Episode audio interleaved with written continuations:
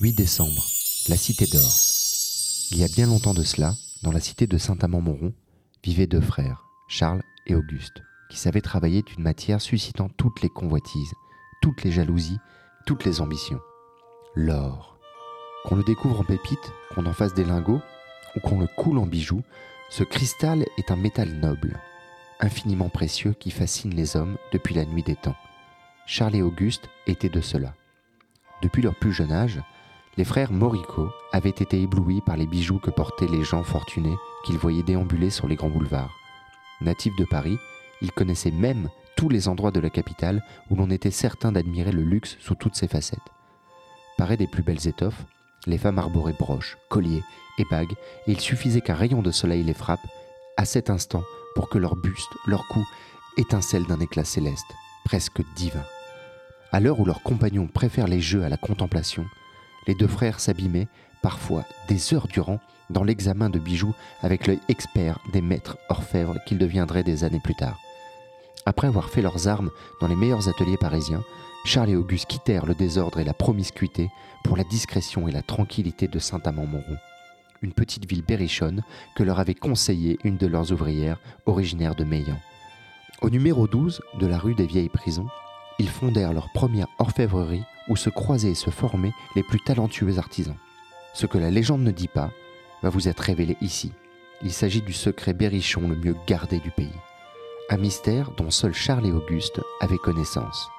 Vous n'en trouverez mention dans aucun ouvrage, dans aucune sorte de légende. Ces mots sont d'occultes témoins du passé, exhumés par une divineresse qui souhaite garder l'anonymat.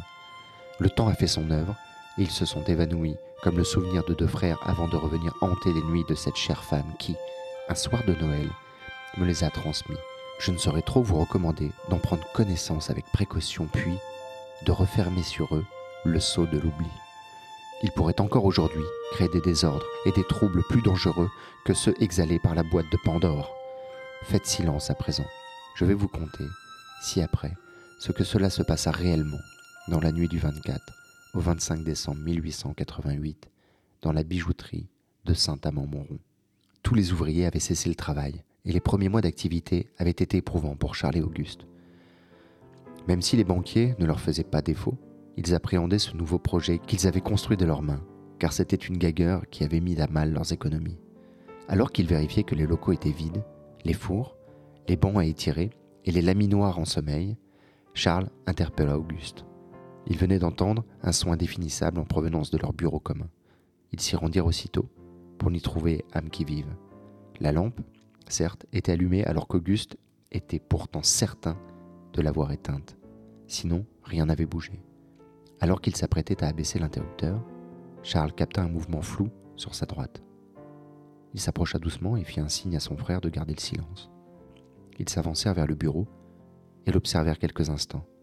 Des papiers divers y étaient classés, des feuilles de paix en attente de signature, des devis de fournisseurs, deux encriers et des plumes reposaient un peu plus loin. Tout à coup, comme soufflé par un vent venu d'ailleurs, une des feuilles se souleva et se glissa sur le côté. On aurait dit qu'une main invisible l'avait poussée pour examiner celle qui était en dessous. Charles et Auguste ne pipèrent mot et ne bougèrent pas d'un cil. Un instant plus tard, une nouvelle feuille fut balayée, cette fois-ci par une petite tornade qui poussa un cri, puis se perdit en jérémiade inaudible. Une autre feuille s'éleva de quelques centimètres, comme si quelqu'un en lisait le contenu, puis elle reprit place avec les autres, et les gémissements reprirent, comme si quelqu'un était assis au bureau, consultait les documents et se lamentait. Mais il n'y avait personne à part Charles et Auguste dans la pièce.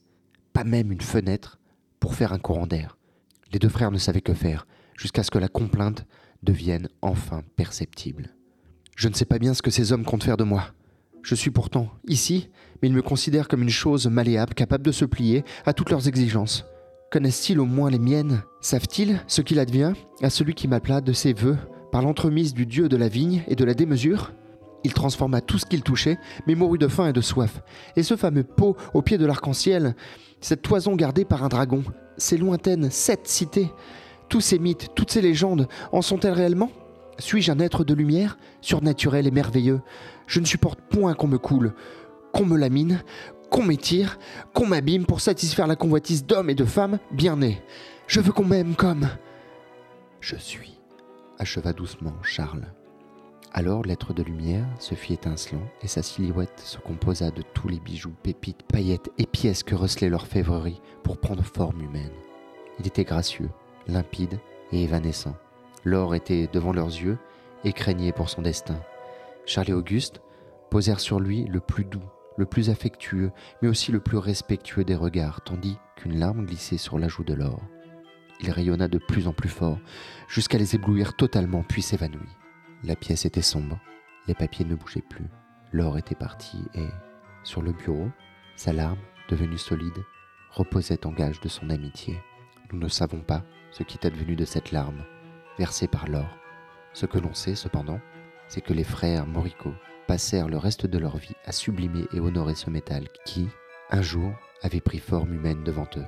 Ils le travaillaient avec douceur et bienveillance, bonté et humanité, parce qu'ils étaient devenus leur ami, et ce lien était bien plus cher à leur cœur que la valeur pécuniaire que lui octroyait la société.